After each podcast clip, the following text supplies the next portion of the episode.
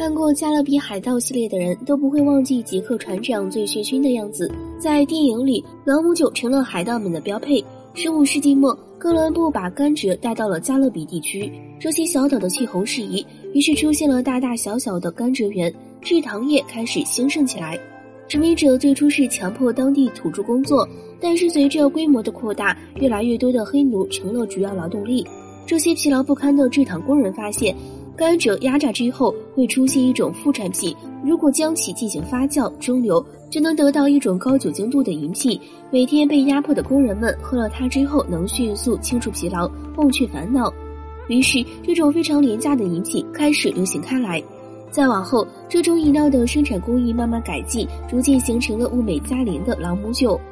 朗姆酒出现之前，欧洲海盗也包括商船水手，还有海军士兵们，一直深受远洋航行的折磨，因为没有可以保持长久的饮品可以喝。直到后来，人们发现了朗姆酒，这种以甘蔗为原料，至少能保存三年以上的廉价朗姆酒，成了水手们最喜爱的饮料。把朗姆酒掺到淡水里，能杀菌消毒，延长淡水的保质期。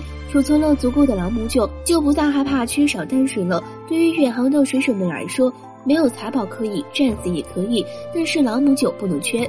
朗姆酒就是一切。在英国海军之中，朗姆酒还有一个称呼——纳尔逊之血。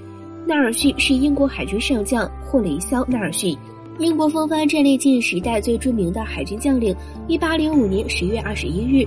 这位传奇将领率领舰队在特拉法加尔海域与法西联合舰队大决战。当时，法西联合舰队用三十三军舰对决英国的二十七军舰。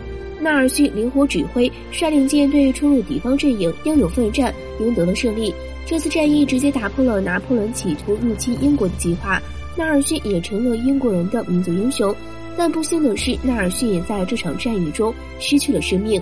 为了将纳尔逊的遗体送回英国，在下葬前不至于腐烂，军官们决定把遗体装进一个朗姆酒桶里，浸泡在酒水里。当舰队返回英国之后，人们打开朗姆酒桶，发现纳尔逊的遗体还在，但是里面的朗姆酒一滴都没剩下。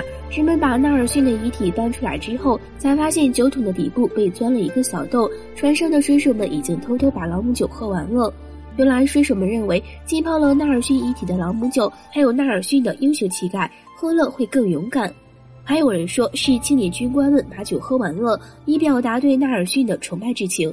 无疑，朗姆酒已经成了远航水手们必不可少的东西。好了，今天的节目就到这里了，我们下期再见。